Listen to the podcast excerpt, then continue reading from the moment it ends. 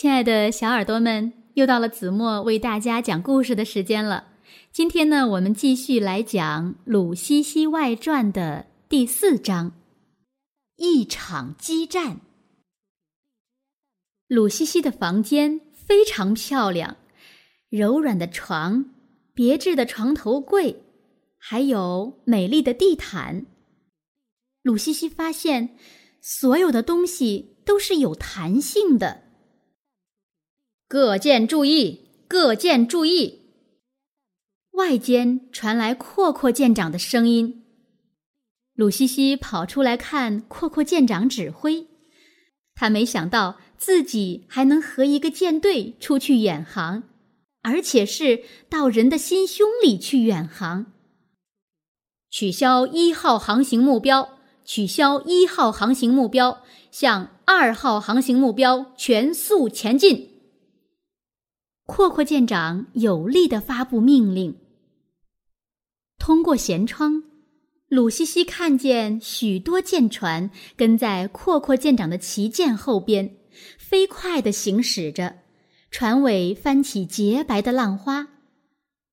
阔阔舰长埋头看航行图，鲁西西凑过去一看，惊讶的叫出声来。二号航行目标是他的同班同学孔丽丽。怎么了？阔阔舰长问。这，这是我的同学。鲁西西指着航行目标图上的孔丽丽的名字说：“哈哈哈，她是个小心眼儿吧？”阔阔舰长笑着说：“我的舰队呀。”优先帮助孩子开阔心胸，因为人的童年最幸福。要是在童年时期整天耍小心眼儿，真是亏透了。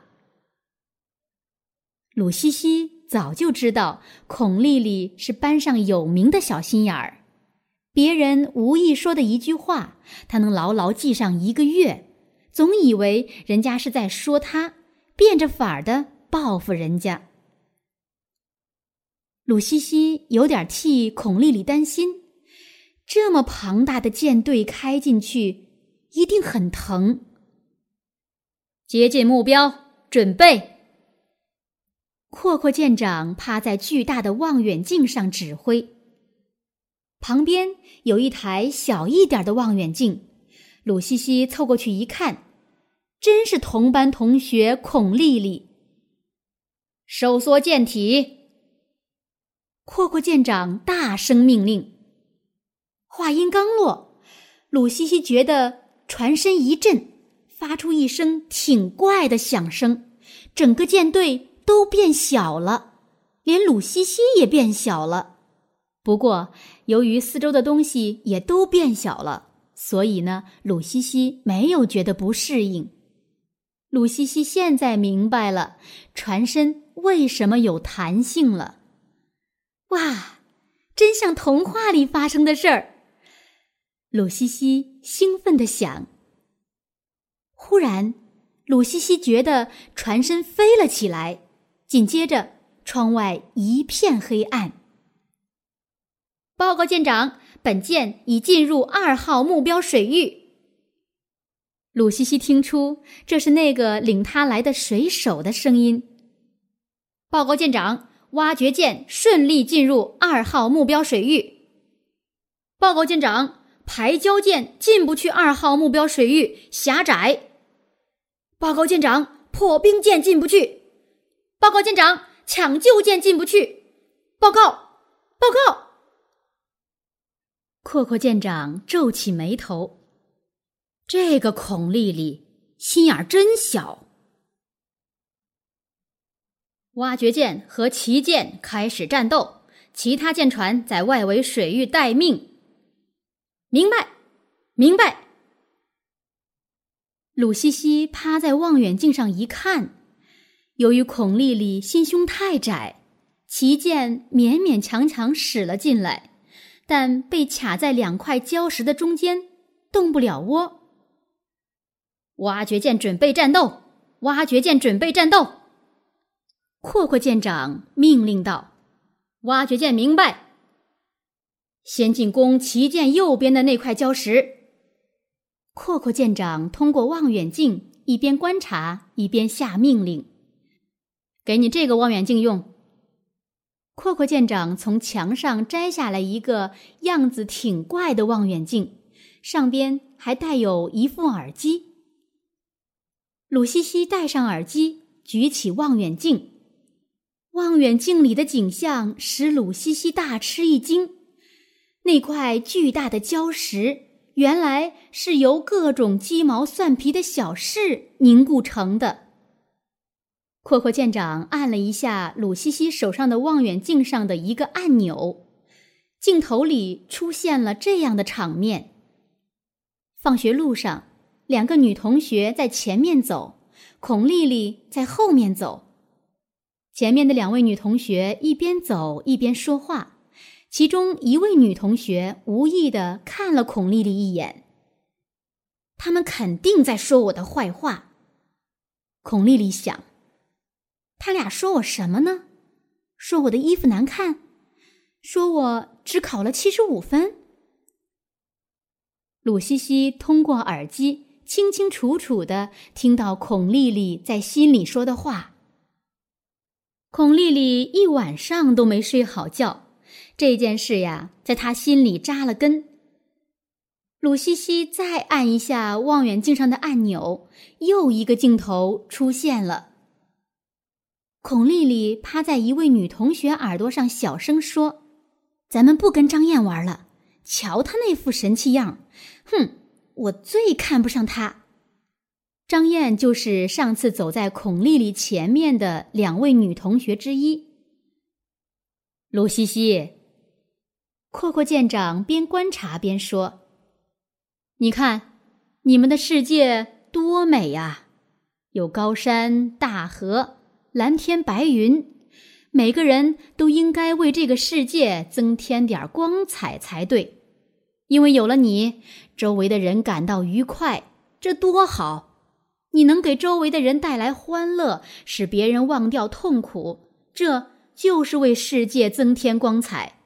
你看，孔丽丽总是给别人带来不快，就像污染环境一样，这可不好。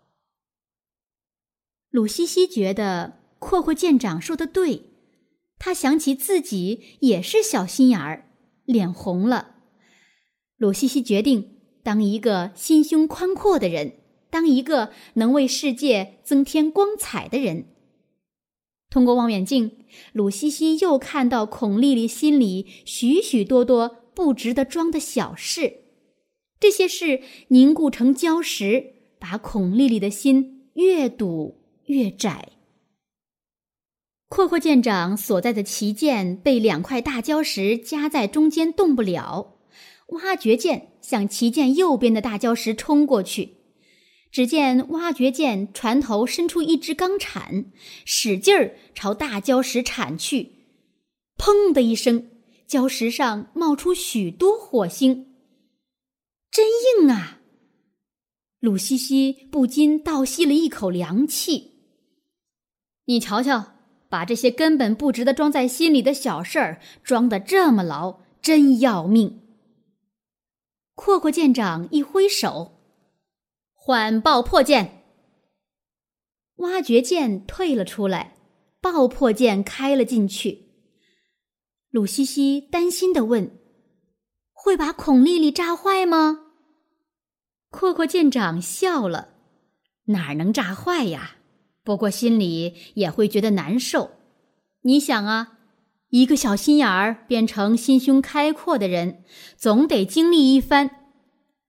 阔阔舰长的话还没有说完，只听“轰”的一声巨响，右边那块礁石炸碎了。